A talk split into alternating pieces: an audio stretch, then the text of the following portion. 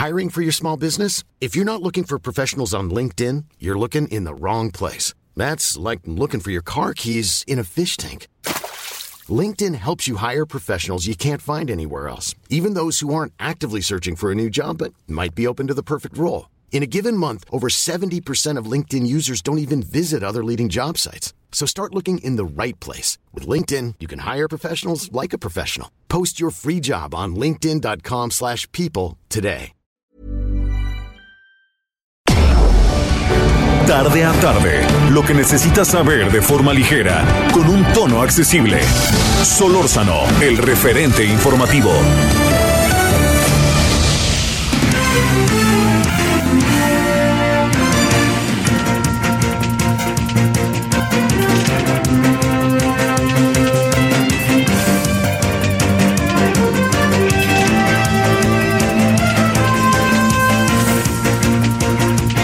Aquí andamos saludándole con mucho gusto. 17 horas en la hora del centro. ¿Cómo ha pasado este día, mitad de semana, miércoles? Eh, muchos eh, acabaron regresando de su.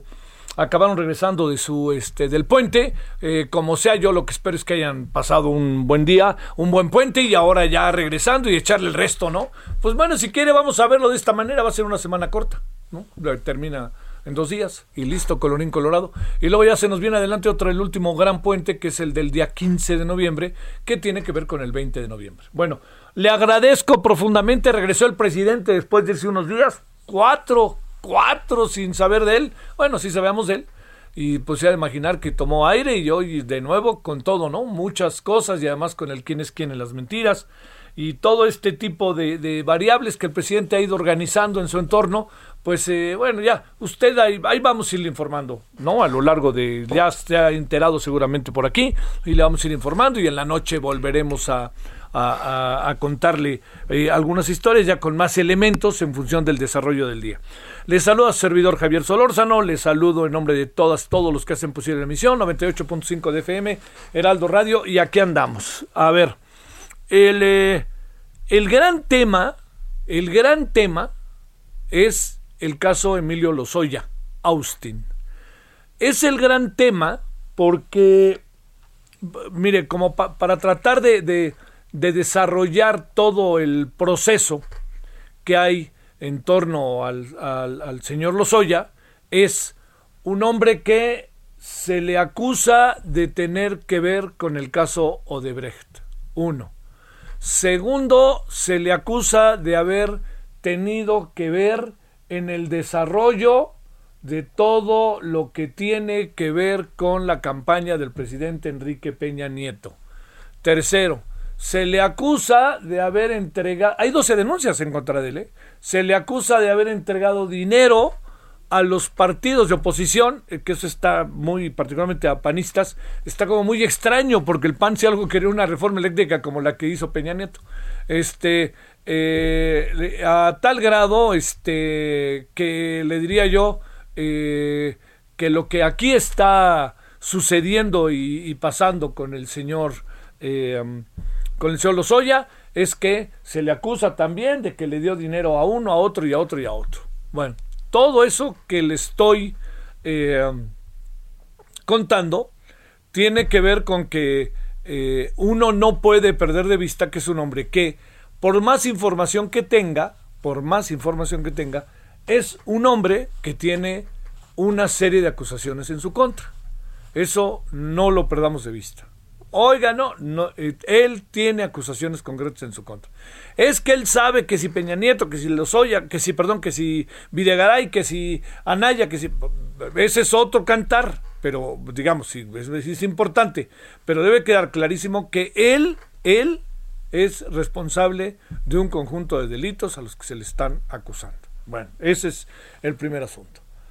Recuerdo, por si no lo sabía, vamos a hablar al ratito con el doctor Javier Martín Reyes para que nos diga él cómo ve la cosa desde la perspectiva legal. Pero la otra parte que yo quiero poner a su consideración es recordar que originalmente estaba en España, fue detenido en España y fue extraditado a México. Cuando fue extraditado a México nunca lo vimos, nunca lo vimos.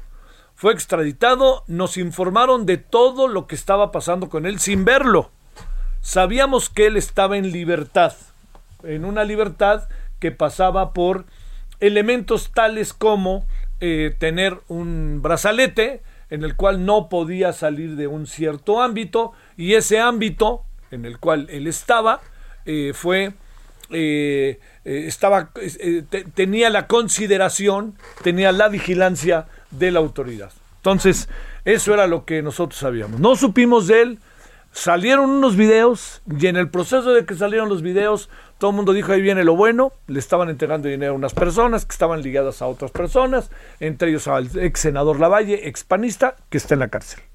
Entonces, ya con todo ese asunto ahí sobre la mesa, el tema era que cada 60 días pedía 60 días para tener más información.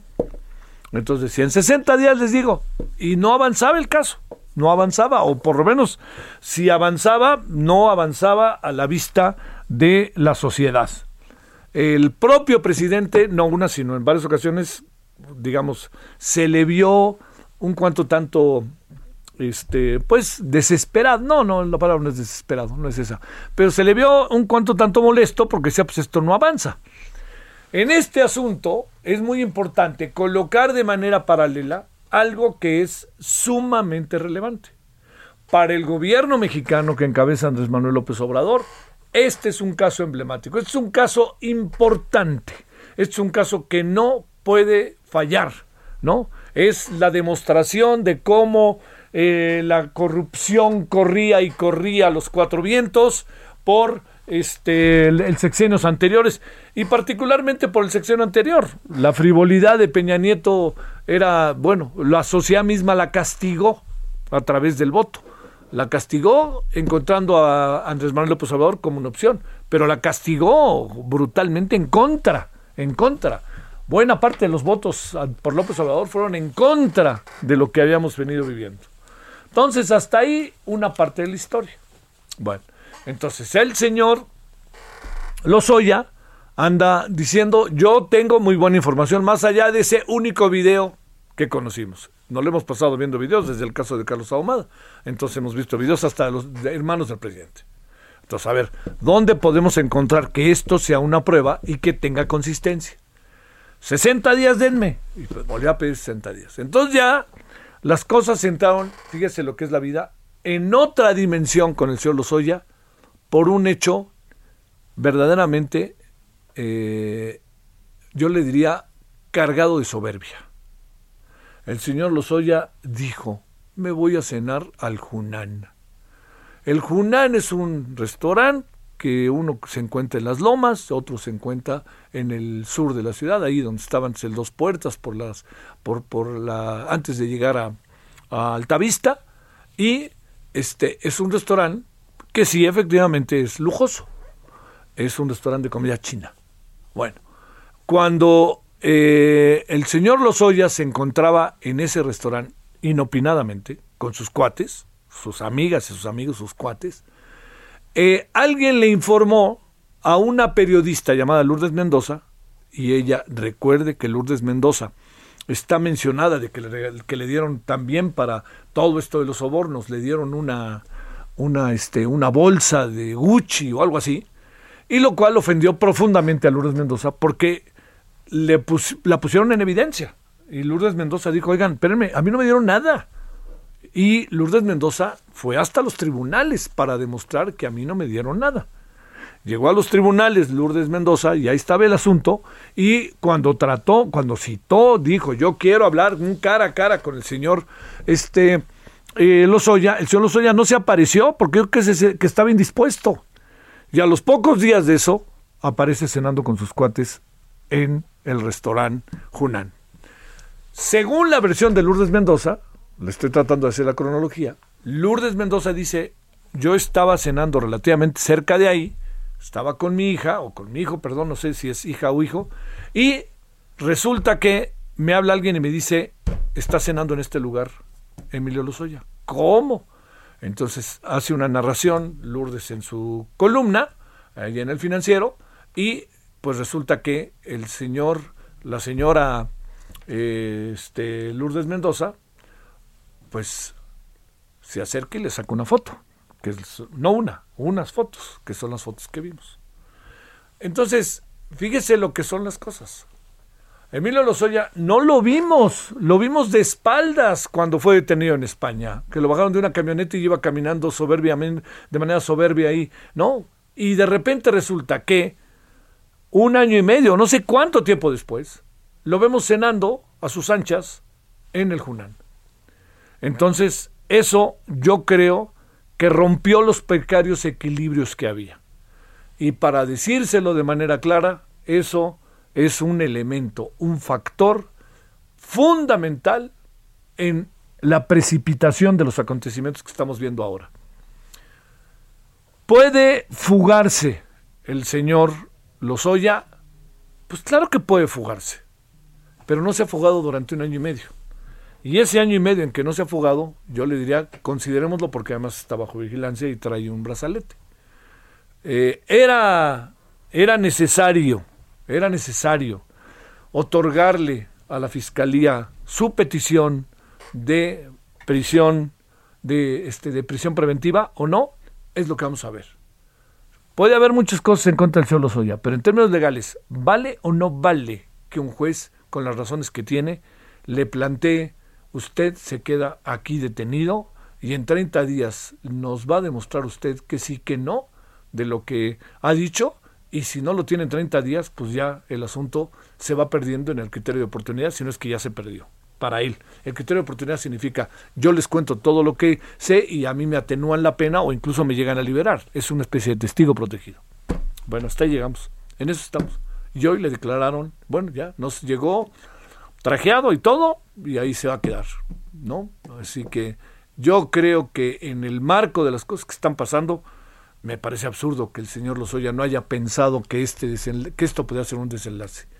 12 denuncias en contra de él, déjeme lanzarle otra para que usted se dé cuenta, 12 denuncias brutales, se habla de 21 mil millones de pesos y además se habla de que se le encontró otra cuenta offshore por 2 millones de euros. No entiendo cómo las vinieron a encontrar ahora y por qué antes no las sacaron, como si de repente la hubieran descubierto. Si la descubrió apenas la fiscalía, que perdidos andamos. Hay muchas cosas todavía que ver. Una de ellas, le voy a decir que es mucho, muy importante, es el hecho de que eh, se haya colocado hoy el señor Lozoya sin tener suficientes pruebas para poder crear la figura en él de este, del eh, testigo protegido, ¿no? Criterio de oportunidad, se empieza a diluir. Y se empieza a diluir de manera, yo le diría, verdaderamente brutal. ¿eh? Así, no cualquier cosa. Bueno, hasta ahí llegamos en esta cronología. No me metí en los asuntos legales, que vamos a hablar al rato con Javier Martín.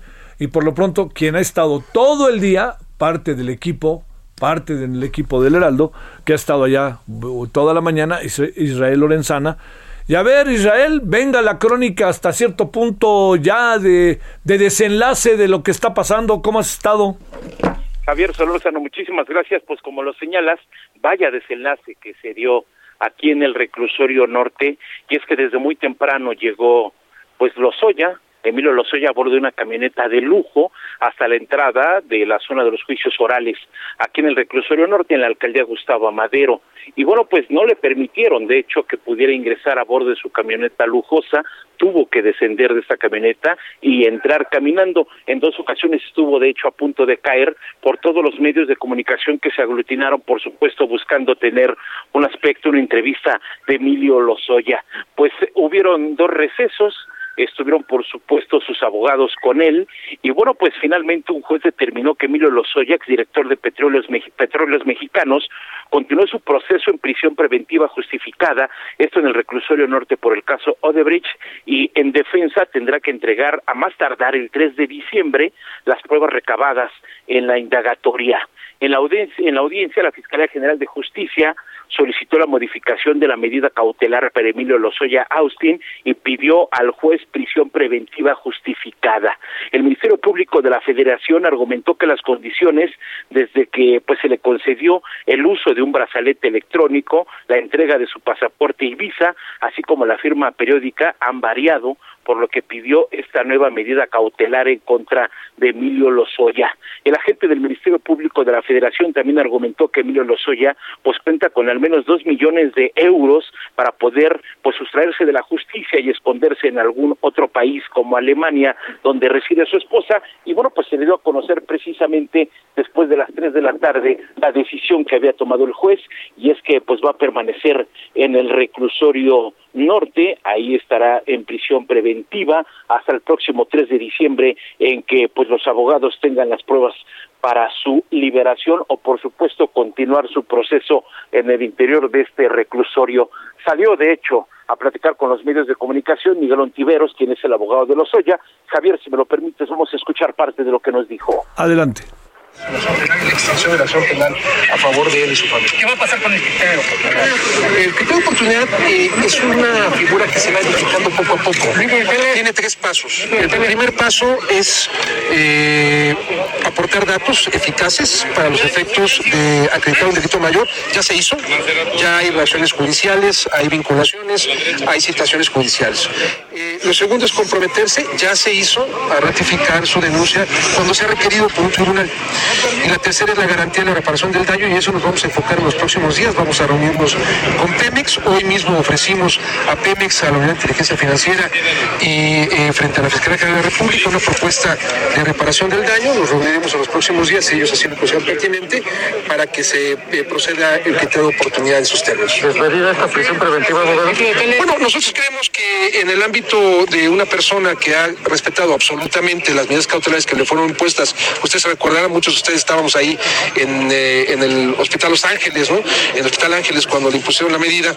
Este, se ha respetado plenamente, eh, reporta por firma electrónica, ahora será presencial, también porta un brazalete electrónico y eh, en tercer lugar, pues, nunca violó de ninguna manera la zona geográfica que se le determinó, pero respetamos al Poder Judicial, la decisión del juez, respetamos la postura de la Fiscalía General de la República y muy pronto estaremos nuevamente con ellos trabajando en el marco del criterio pues Javier, no les queda más que a los abogados durante este tiempo reunirse para tratar la garantía de reparación del daño. Estarán, por supuesto, con las autoridades de petróleos mexicanos. Así lo dio a conocer Miguel Ontiveros, quien es el abogado de Emilio Lozoya. Pues Javier, es parte de lo que ocurrió el día de hoy. Desde muy temprano, por supuesto, estuvimos a las afueras del reclusorio. Llegó un poco retrasado fue exactamente a las nueve con quince minutos cuando llegó casi, casi corriendo. Te decía que no le permitieron ingresar con su camioneta, trastabilló dos veces, estuvo a punto de caer y bueno, pues finalmente va a pasar su primera noche el día de hoy en el reclusorio norte. Te mando un saludo, felicidades Israel. Yo sé que ha sido, ha sido largo trabajo físico e intelectual el de hoy. Gracias. Muchísimas gracias, seguimos al pendiente Javier. Gracias. 17-17 en la hora del centro. El doctor Javier Martín Reyes, abogado por la UNAM, politólogo del CIDE, especialista en Derecho Constitucional y Política Judicial. Javier, doctor, ¿cómo has estado? Buenas tardes. Hola, ¿qué tal Javier? Pues con el gusto siempre de, saludarte a ti y a todo el auditorio. El gusto es nuestro. Eh, ¿Cuáles son los términos en los que quedan las cosas? Eh, déjame hacerte ahí preguntas. ¿Por qué ahora sí quieren negociar, hacer, ver cómo hacemos con la lana, si se las devolvemos, si antes no? Segundo, por cómo es una cárcel preventiva, que si prisión preventiva, ¿qué significa? ¿Puede vivir bien? ¿Vive solo? ¿Está allá adentro metido en un cuartito? ¿Qué, funciona? Es decir, ¿ante qué estamos y qué puede acabar pasando? Mira, Javier, pues yo lo que te diría es, estamos claramente frente a un pues, cambio de la posición de la fiscalía que déjame ponerlo en términos muy generales, le había dado algo así como un trato VIP a Emilio Lozoya, ¿no? Y al amparo de esta figura llamada el criterio de oportunidad, que lo que le todavía le podría permitir a Emilio Lozoya es que no se le procese a él siempre y cuando él aporte información que sea relevante, que sea eficaz para poder perseguir eh, a otros delitos de mayor eh, gravedad, pues a él se le deje en, en libertad al amparo de esta colaboración, Javier, pues lo que habíamos visto es lo que todos hemos podido presenciar en estos últimos meses. Lozoya, a pesar de que había estado prófugo, de que claramente tiene una capacidad económica eh, muy significativa, no estaba con la medida cautelar de la prisión preventiva, sino que estaba en su casa y estaba básicamente con un eh, brazalete. Hoy lo que dice la Fiscalía son dos cosas. En principio, que ya no siguen con el criterio de oportunidad, entonces continuarán con las acusaciones en contra de Emilio Lozoya. Y al mismo tiempo, lo que piden es que la medida cautelar para que no se fugue ya no va a ser el brazalete, sino va a ser la prisión eh, preventiva. ¿Eso qué implica? Que durante las siguientes etapas del proceso penal, no olvidemos que todavía falta eh, mucho, falta que se cierre la llamada investigación complementaria, luego pasaremos eventualmente una etapa de preparación de juicio donde se resuelven, donde se presentan, digamos, las pruebas que se quieren presentar en el juicio. Y al final todavía falta la etapa del juicio este, eh, oral. Bueno, durante todas esas etapas, en principio, Javier, pues Emilio Lozoya no va a estar en su casa, ya no va a poder ir a alguna, sino que va a estar en prisión eh, preventiva. ¿Por qué sus abogados ahora tratan de insistir en lo que debieron haber hecho durante todos estos meses? Pues porque parece que la actitud de la Fiscalía eh, ya cambió. Para que proceda, digamos, el famoso criterio de oportunidad que dicen sus abogados que van a seguir buscando, pues se necesitan en efecto esas tres cosas. Uno, que se aporte esa información eficaz para procesar a otras personas. Dos, que Lozoya esté dispuesto a comparecer en los otros procesos penales. Y tercero, eventualmente, si él fue el beneficiario no de, esos este, delitos, pues que termine reparando el daño, que termine regresando el, dinero. Falta, ¿no? Y, eso veremos en las siguientes semanas, seguramente, eh, Javier, si la fiscalía cambia de posición, si continúa tratando la colaboración con Lozoya, o si nos vamos ya en un proceso penal en contra de, de, Lozoya y se le quita ese, ese beneficio. Es en términos generales, diría Javier, creo que es un panorama de lo que viene.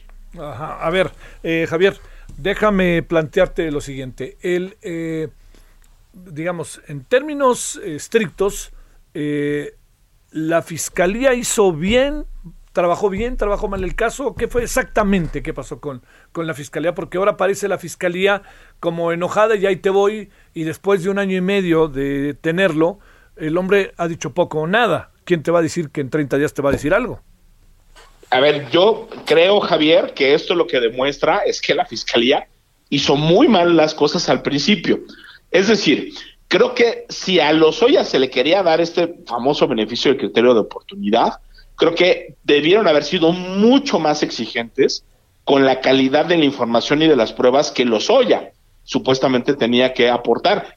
Todos recordamos que en su momento se hizo pública esa denuncia de, hechos eh, de, de Lozoya, pues que más que una denuncia bien fundada y con elementos de prueba, pues terminaba siendo más una narración a ratos incluso eh, fantástica, ¿no? Ahí, ahí está el, el, caso de, de, Lourdes Mendoza, que ya ves que de esta periodista, ¿no? Que habían dicho que le habían dado una bolsa, ¿no? Incluso señalando en qué fecha y en qué tiendas había comprado, cuando esa tienda ni siquiera eh, existía, ahí estaban los señalamientos en contra de Ricardo Anaya, en temporalidades que ni siquiera correspondían con el cargo que se decía que en ese momento eh, eh, tenía. Entonces, en ese momento, Javier, creo que quedaba muy claro que esto parecía mucho más una estrategia mediática por parte de los Oya y también hay que decirlo de, la Fiscalía que un verdadero intento por esclarecer esos hechos de, de corrupción y de procesar a los otros posibles eh, involucrados, ¿no? Que nos hayamos aventado tanto tiempo con tan pocos,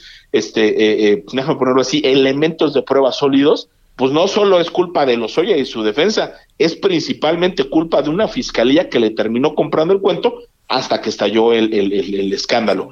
Creo que es una buena señal que cambie de posición la, la fiscalía Incluso te diría Javier, el juez de control hace un año ya había dicho pues que a él le parecía que en un caso como el de Lozoya quizás sí se justificaba no la prisión este preventiva, pues qué bueno que ahora siga eh, su curso y pues veremos si cambian las cosas, Javier. La otra cosa que hay que decirlo es pues no sabemos tampoco si la fiscalía tiene todos los elementos de prueba suficientes eventualmente para que Emilio Lozoya tenga una sentencia eh, condenatoria si es el caso, ojalá lo presente, porque si no, entonces vamos a estar otra vez en un escenario, Javier, pues donde reina la impunidad, que es lo que menos necesita, creo que en estos momentos, el, país.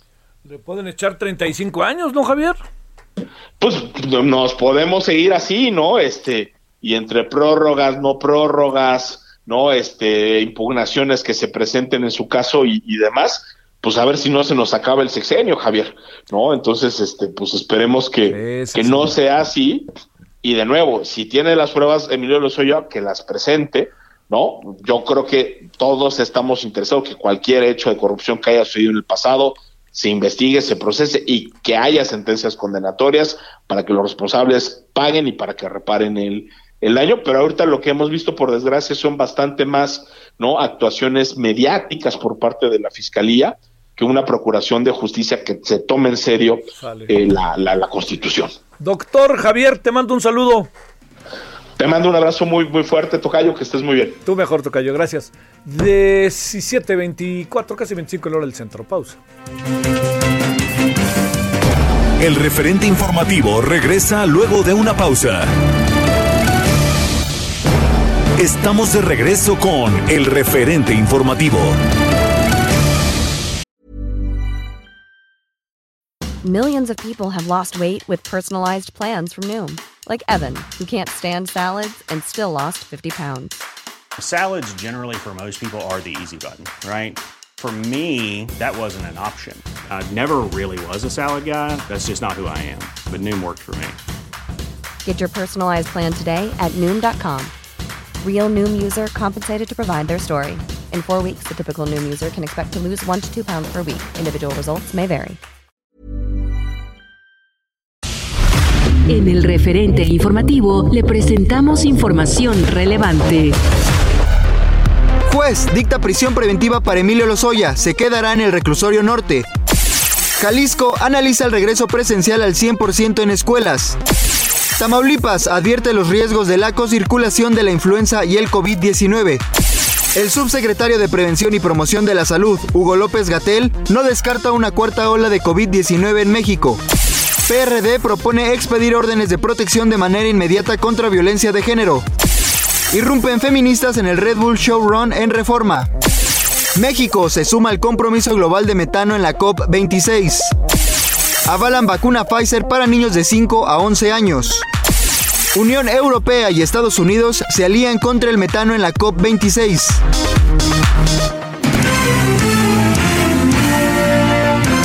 Esperamos sus comentarios y opiniones en Twitter. Arroba Javier Solórzano. Arroba Javier Solórzano.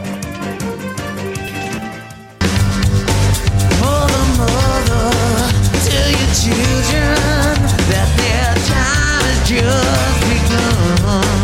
I have suffered for my anger. The war.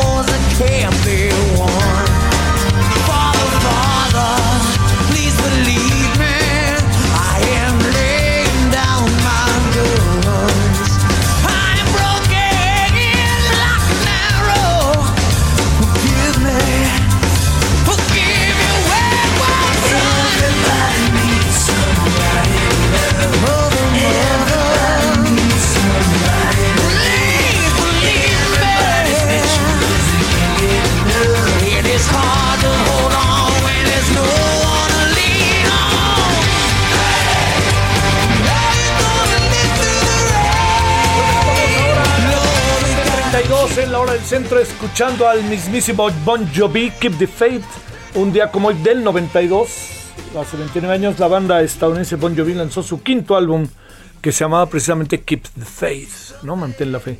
A ver qué le parece. Ya sé que lo conoce, pero hay para que tenga usted algo al respecto. Eh, este, eh, veremos que, nada más para hacer el tema, ¿no? De los Oya.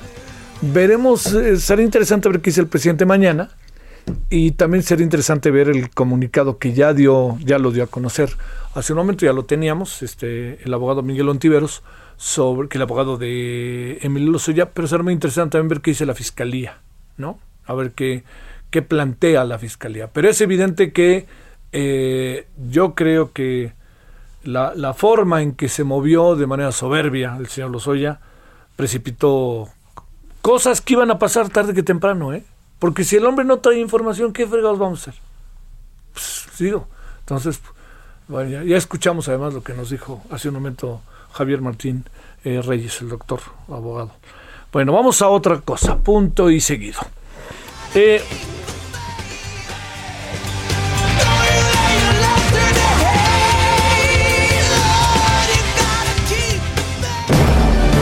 Solórzano, el referente informativo.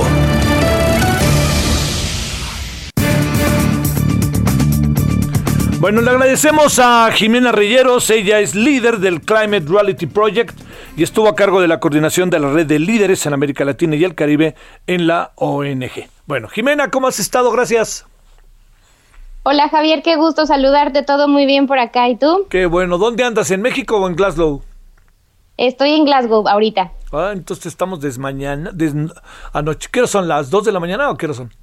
No, son las once y media, todavía, todavía decente. Ah, claro, es que estamos arriba, ¿no? No estamos en el centro de Europa, por supuesto. Correcto, correcto. Entonces te, te, te, molestamos un rato porque seguramente estoy seguro que estás ante tu computadora con 30 papeles alrededor y todas esas cosas. Entonces, para que nos des un poco de, de oportunidad, Jimena, eh, ¿sabes por qué México se sumó de, casi como de último momento a una a esta declaratoria firmada en la COP26 y sabes si se firmó, si, si México entró tarde, si efectivamente Sembrando Vidas fue la esencia de este documento? Pues mira, te diría que, que como tal eh, no hay una respuesta concreta al por qué ni el cómo. Eh, la realidad es que eh, cuando ve uno el ritmo de cómo se llevan a cabo las negociaciones y las conversaciones dentro de esta, de esta gran conferencia, pues sabemos que es muy cambiante, ¿no? Eh, no me atrevería a decirte exactamente qué fue lo que sucedió o cuál fue el factor que, terminó eh, metiendo a México en este acuerdo, pero definitivamente eh, es, es, algo que va, que va a seguir evolucionando, que va evolucionando con el paso de los días y bueno, creo que finalmente es un acierto por lo menos estar siendo parte de esas conversaciones de estos acuerdos. Eh, y bueno, lo que toca también es ver, regresando a, a, México, qué es lo que se está haciendo para que realmente se cumpla y se, y se, y se, se lleven a cabo las, las medidas que esos acuerdos establecen, ¿no? Claro. Jimena, hoy el presidente hablaba en la mañana de que no lo van a reconocer, pero México fue un factor muy importante en el documento, porque este documento este, tiene mucho que ver con lo que México está haciendo en este momento con la política concreta al respecto de Sembrando Vidas, entre otros temas. ¿Algo sobre eso que sepas? Digamos, ¿el documento tiene ese espíritu o tiene esas bases como las que hizo referencia esta mañana el presidente? Pues mira, hay muchos cuestionamientos sobre ese documento. Eh, eh, se preguntan muchas de las organizaciones que, que están presentes el, el, tema de realmente eh, qué tanto ataca el tema de la deforestación, ¿no? porque de nuevo, como bien mencionas, pues hay programas, por ejemplo, de regreso en los países que están firmando, que hay que ver realmente en dónde están impactando y de qué manera están impactando. Entonces, eh, Sí, de nuevo, te diría, creo que la, la, la, el tema de las negociaciones, pues por, de, de entrada, eh, eh, eh, son, son cosas que se van platicando incluso desde antes de la COP. entonces, aquí lo que sucede es que explotan, ¿no? Y aquí lo que sucede es que se anuncian. Entonces, vamos, creo que algo que se ha caracterizado mucho en estas, en estas conferencias es el tema de, de, de, que hay muchas palabras, de que hay muchas promesas, de que hay muchos acuerdos firmados, pero pues la realidad es realmente después qué sucede. Entonces, claro volteo un poco a lo que dices, ¿no? Eh, puede haber muchas palabras del por qué se llegaron a, a cabo estos acuerdos, eh, pero finalmente, pues no son las acciones, son hasta las acciones hasta que podemos pues creer realmente lo que se está acordando por acá eh, y es lo que nos toca exigir de vuelta en México. Bueno, a ver, déjame eh, preguntarte en función, lo te hablábamos con Amnistía Internacional, Amnistía Internacional no estaba muy satisfecha con el documento. Bajo tu óptica, Jimena, este documento nos abre espacios, nos ayuda y a qué obliga nuestro país y qué tanto nuestro, nuestro país puede cumplir con esas obligaciones. Creo que definitivamente es un reto. Eh, vamos, finalmente eh, eh, vuelvo a que los acuerdos que se firman acá, pues finalmente son cosas que hay que regresar a ver de qué manera las llevamos a cabo en nuestros países, ¿no? Entonces, definitivamente es un reto, sobre todo, pues considerando los programas que tenemos corrientes en nuestro país pero eh, finalmente pues sabemos que tenemos una biodiversidad muy importante, tenemos una cobertura de bosques en nuestro país muy importante y que eso es lo que se tiene que poner de frente. Entonces, eh, yo te diría que, que, que, el reto está al regresar, eh, pero que me parece bien importante que se haya vuelto pues tan mediático este tema uh-huh. para que la gente realmente sepa eh, qué es lo que se está firmando, a qué se está comprometiendo México acá. Y entonces, de nuevo, cuando regresen nuestros representantes, digamos, oye, espérame, pero ¿cómo es que lo vamos a implementar si también está pasando esto, no? Y nos volvamos parte de esa conversación. Bueno, a ver, la otra pregunta, Jimena. ¿Cómo va la COP26? ¿Qué encuentras? Luces y sombras. Pues mira, es, es, es definitivamente es muy contrastante. Por un lado, eh, te diría que mucho de, del, sentimiento que hay de la gente que está por allí es todavía no nos permitimos eh, sentir esperanza, todavía no nos sentimos eh, sentir fracaso, eh, pero lo que sí hay mucho es muchísimo trabajo y mucha proactividad. Tú, tú, ves a gente tanto de, las delegaciones de los gobiernos como organizaciones de la sociedad civil, como miembros de la sociedad civil y empresas, eh, que todo lo que están buscando es eh, trabajar por estas metas. Las metas están súper claras, no hay un pierde de qué es lo que debería de estar sucediendo. Eh, entonces hay muchísimo trabajo y hay muchísima proactividad. Por el lado eh, de los gobiernos, definitivamente, pues son, son conversaciones complejas. El día de hoy hubo un enfoque en temas de, de, financiamiento, que va a ser uno de los temas que durante los siguientes días seguirá siendo uno de los más complejos y, de las, y de las tal vez conversaciones más incómodas que hay que tener. Eh, pero por el otro lado, eh, ves a las juventudes que se están movilizando, que están exigiendo y que están poniendo el pie duro en el piso para que realmente lo que esté sucediendo adentro de la COP sea el resulte del resultado de las metas que realmente necesitamos ver.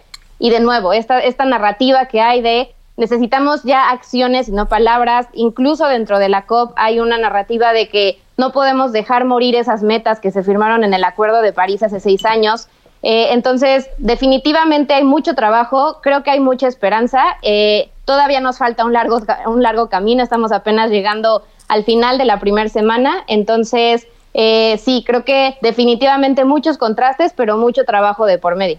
A ver, ahora cerrando, eh, la posición de México, entendiendo que eh, la secretaria del ramo eh, no, no, no estuvo esta semana porque, entre otras cosas, o sea, sí se decidió, pero también porque creo que comparece, ¿no? Entonces, a ver, la posición mexicana, ¿cómo va? Se escuchan muchas voces, hay personas como tú, hay otras ONGs que están ahí movidas, OSC, organizaciones de la sociedad civil. Ahí, ¿qué, ¿Qué podemos hablar de la posición mexicana? Que bien recuerdo que en las otras COPs, incluso en la primera del medio ambiente allá en Río de Janeiro en el 94, 93, este, jugó México un papel muy relevante. ¿Qué, ¿Ante qué estamos ahora? Pues mira, como, como comentábamos, el tema de, del financiamiento es central en esta COP específicamente porque hay metas a las que se llegaron acuerdos hace algunos años y que no se han cumplido. Eh, México está entre este movimiento de países que están en situación de vulnerabilidad y que frente a los cambios este, y a los efectos del cambio climático, que exigen que las metas de financiación por medio de eh, los países que tienen mayores recursos se cumplan. Entonces, centralmente y desde inicio se ha dicho que México está llegando a la COP con esas exigencias, eh, junto con muchos otros países de América Latina, como una de las regiones que nos vamos a enfrentar a los, a los, a los, a los eh, efectos del cambio climático de manera mucho más fuerte. Entonces, de entrada, creo que el, el estar siendo parte de esa conversación es importante, porque el tema de la financiación no solamente se trata de que se encuentre el dinero y se establezca y se dé en las, en las necesidades en donde, en donde, en donde está, sino es, es un acuerdo de, de, realmente confianza y colaboración. Eh, el, que no suceda nos va a hablar de cuánta colaboración y de cuánta cooperación hay por parte de, de, de un, una parte del mundo al otro. Eh, y bueno, México está siendo eh, parte de esas conversaciones que de nuevo son las que van a seguir haciendo mucho ruido en los siguientes días porque son una de las metas más importantes a las que tenemos que llegar en esta conferencia. Bueno, Jimena, este, pues a lo mejor te vamos a, como puedes imaginar, volver a, a, buscar y que nos cuentes cómo, cómo van las cosas, este, y por lo pronto, pues bueno, que sea un, un buen fin de semana, eh, entendiendo que estamos a miércoles, pero lo digo que luego los fines de semana también hay como actividades en donde se puede dar grandes debates, no necesariamente en el marco de la reunión y de las formalidades que pues imponen este tipo de eventos, ¿no? Exactamente, estamos esperando de hecho muchas movilizaciones en Glasgow este fin de semana, uh -huh. eh, sobre todo por ju grupos juveniles, entonces seguramente llegaremos con otras noticias y nos volvemos a, a, encontrar en unos días. Será un gusto, Jimena, y te agradezco mucho que hayas estado con nosotros. Con todo gusto, Javier, gracias Adiós. a ti. Gracias, Jimena. Jimena Rilleros, líder de Climate Reality Project y estuvo a cargo ella de la coordinación de la red de líderes en América Latina y el Caribe en la ONG. Bueno, ahora 17:43 en la hora del centro. Solórzano, el referente informativo. Bueno, como que, como que de plano, ¿verdad? No quiso así como mucho comentar este asunto que se ha dicho, que dijo ya el presidente, si Sembrando Vidas era, eh, como dijo el presidente, reconozcan si Sembrando Vidas fue un factor, es un elemento fundamental para este famoso documento, ¿no? Que México, como se afirmó, yo entiendo que habrá motivos, ojalá eh, se den cuenta que se de, que nos expliquen por qué tardaron en firmarlo. Pudo haber muchas razones, desde dudas hasta que se les fue pasando y cuando se dieron cuenta qué pasó, en qué andamos, ¿no?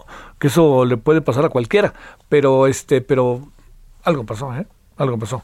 Y si sembrando vidas es un factor importante para este testimonio, la verdad que el presidente dice no lo van a reconocer, yo sí lo reconozco si es así, ¿eh? Claro, pues es un buen dato, nos ayuda muchísimo al tema de Sembrando Vidas que ha tenido, pues la verdad que por lo que uno ha podido escuchar y buscar en términos informativos, poca transparencia. ¿eh? Bueno, vámonos a las 17:44 en la hora del centro. Con enorme gusto saludamos al doctor Jaime Fandiño, jefe del servicio de otorrinolaringología y cirugía de cabeza y cuello aquí del Hospital Español. Doctor, ¿cómo has estado? ¿Cómo estás, Javier? Buenas tardes. ¿Cómo va Con tu... el gusto de, de estar contigo. No, hombre, el gusto es nuestro. ¿Cómo estás? ¿Cómo va el hospital? ¿Cómo va el tema de coronavirus? Tengo la impresión de que ahí se va paleando, ¿no? En el hospital. Javier, estamos en el mejor momento desde que inició la pandemia, con las hospitalizaciones a la baja, con los lamentables fallecimientos también ya siendo mínimos en comparación de otras temporadas, pero no por ello bajando la guardia y estando alertas por lo que pueda venir en este invierno. Bueno, eso está bien, por eso en buena medida te hablamos. Oye, eh, te, te- te- a ver, ¿qué dices de este concepto de misión cumplida, eh, acorde a los objetivos que tiene el gobierno? ¿Qué, qué podríamos pensar de eso, Jaime?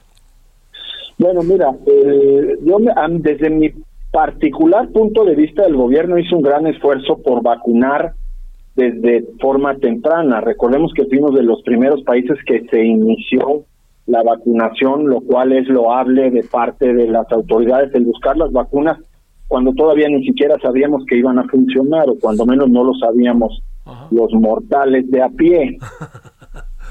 Seguramente ellos ya sabían alguna cosa porque estaban negociando, te acordarás ya desde, desde octubre del año pasado. Sí, claro. El número de vacunados, donde sí es, radical la diferencia es en la Ciudad de México. Ellos hablan de niveles por arriba del 90% de cuando menos una sola dosis. A mí me parece que ha sido un muy buen trabajo, todos perfectibles sin duda, y nos corresponde a cada uno de nosotros como individuos y como sociedad el no bajar la guardia para que no tengamos una, una cuarta ola fuerte. Ajá. Este, pero digamos, es obvio, ¿no? Tenemos los números oficiales, pero estos números oficiales seguramente son el doble, ¿verdad? Muy probablemente de personas fallecidas, por ejemplo. Bueno, eso sin duda, sin duda nosotros el, el cálculo más eh, benéfico, pues hablamos de medio millón de muertos en, en el país. Lamentablemente somos el segundo país por poquito, después de la India, que es un país infinitamente más grande que nosotros, con más huérfanos de la pandemia, ¿no? Entonces eso nos, nos retrata francamente. Oye, y el tema de ustedes, oye, eh, doctor, y el tema de ustedes, sector salud, las personas que lamentablemente también fallecieron, se afectaron seriamente sus vidas y las de sus familias con el coronavirus, ahí también creo que aportamos de manera muy ingrata un número alto, ¿verdad? Sí, es decir, nosotros no creo que seamos su- como país ejemplo de nada para el manejo de la pandemia, no, no, los números no nos favorecen en lo absoluto. Quizás en el de vacunación al día de hoy pudiéramos estar razonablemente bien y también no solo creo que sea un esfuerzo de, del gobierno, sino ha sido la gran respuesta de todos los mexicanos a vacunarse. Muy pocas son las personas que no quieren vacunarse en comparación con otros países y eso ayuda muchísimo. A ver, ahora, estamos no saliendo de una, porque bien dices, este doctor, no salimos, pero estamos entrando en una etapa que este, ya estos días en, en ciudades en donde tenemos un clima en verdad por lo general grato como es la Ciudad de México, se empiezan a sentir fríos. Hoy, por ejemplo, cuatro alcaldías, doctor, se ha informado que van a tener este semáforo amarillo por los fríos que pueden empezar a darse esta noche y mañana en la madrugada. A ver, te pregunto, doctor, a vacunarse todos contra la influencia o la influenza y si nos vacunamos contra la influenza, ¿en qué nos beneficia? Si es que nos beneficia y pasa cerca del tema de el coronavirus y nos da más anticuerpos, ¿en qué andamos? Esta, esa es una pregunta tremendamente interesante porque la vacunación contra la influenza adquirió un valor diferente a raíz del COVID. ¿Y a qué me refiero? Hoy en día, el que una persona se pueda infectar por el virus de la influenza nos puede confundir con el virus del COVID o incluso ya lo vimos que pueden coinfectar las dos los dos virus y entonces ser mucho más severa esta infección. De la influenza tenemos la vacuna ya desde hace varios años, no con un índice tan bueno como el que hemos encontrado con la del COVID, pero es una vacuna muy, muy buena y el disminuirte la posibilidad de que te ataque otro virus parecida a la enfermedad respiratoria al, al COVID es de suma importancia el tener la vacuna. Ahora, el problema es que hasta donde yo estoy enterado hay algo así, en hablo del gobierno, como 30 millones de dosis, entonces pues obviamente no hay para todos. Habrá que seleccionar quiénes son y quiénes son los más adecuados para esto. Los niños pequeñitos, a diferencia de en el COVID, en donde los niños son los últimos en la fila, hablo de niños sanos, en, el, en la de influenza sí es para niños pequeñitos, se habla de niños desde seis meses de edad, ya deben de ser vacunados y todas las demás personas que tienen mayores factores de riesgo de enfermar grave, que son exactamente igual que los de COVID, ya sabemos, sobrepeso, edad, diabetes, enfermedades cardiovasculares, cáncer, inmunosuprimidos. A ver, esto quiere decir que, esto es muy importante, doctor, lo que nos está diciendo del público que nos está escuchando en todo el país, ¿tú qué sugerirías? ¿Quién debería de eh, vacunarse? Y te diría dónde se puede vacunar, porque supongo, eh, ustedes, por ejemplo, hospitales privados también vacunan.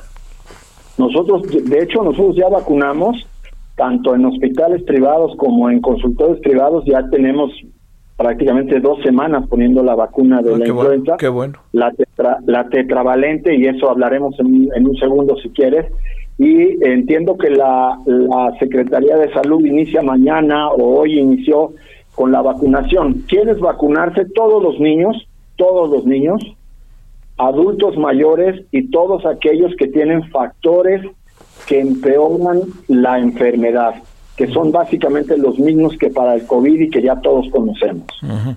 Ahora, esto que nos decías, el tetra, no sé cómo le dijiste, de este de qué se trata, doctor. Mira, las vacunas pueden ser de un solo virus, univalente, o pueden ser de tres trivalente o de cuatro tetravalentes. Desde el año pasado ya existen la vacuna tetravalente. Inicialmente teníamos para la influenza la trivalente. ¿Qué, quiere decir tres, tres, tres virus? Que traía el tipo A, el tipo B y un tercer tipo. Ahora desde el año pasado ya usamos una que tiene cuatro virus diferentes, lo cual hace que te proteja todavía más. Son los virus que se supone, eso es una cuenta matemática que realizan los científicos, que son las, las variantes de los virus de la influenza que van a atacar esta temporada. Entonces tenemos desde el H1N1 que te hizo famoso, recordarás, en aquella pandemia que vivimos aquí en la ciudad. Tenemos la H3N2, que era la que la, la segunda que, que también pegó. Tenemos una que se llama análoga o tipo tipo salvaje, así se llama, es, es una de estas, y la otra es la tipo Washington. Desconozco que si se va a hacer la misma que va a aplicar el gobierno, pero si el gobierno aplica la trivalente también es muy buena y los resultados son francamente valiosos para no dejar de aplicársela. algunos, para cerrar, doctor, algunos estados de la República es más importante que se lo hagan por otros, por el clima, o tú dirías esto debe ser nacional y quitémonos de dudas? En principio debe de ser nacional, pero si no hay dosis para todos, por supuesto que en los lugares, no solo estados, porque hay estados que tienen en unas en unas áreas un calor importante y en otras frío intenso, hay que dar prioridad a las personas que, que más riesgo tienen y donde más frío vaya a ser. Bueno. Doctor, gracias por la consulta, ¿eh? Casi, casi. Luego me pasas, este, me pasas, me, pasas el recibo, como dicen. Con mucho gusto, Javier. Te mando un gran saludo, doctor. Gracias. Gracias. Y no bajar la guardia, por favor. Sí, sin la menor duda. Gracias, doctor. Un abrazo. Un doctorazo es este. Así se lo digo yo. Hemos tenido oportunidad de descubrir doctorzazos, ellas y ellos. Este allí en el Hospital Español, créame, es, eh, hay fila para verlo, porque es muy bueno. Fíjese, tiene eh, otorrinolaringología y cirugía de cabeza y cuello. Entonces, ha de imaginar todo lo que está en manos de este extraordinario del doctor Jaime Fandiño ahí en el Hospital Español y bueno también con el gran trabajo que hace de carácter social más allá de la de un hospital privado. Bueno, oiga, nos vamos. Al ratito nos vemos, ¿no? A las 21 horas en hora del centro Heraldo Televisión, canal 10 de televisión abierta, el referente. Vamos a hablar pues obviamente de los Oya. Adiós. Hasta aquí, Solórzano, el referente informativo.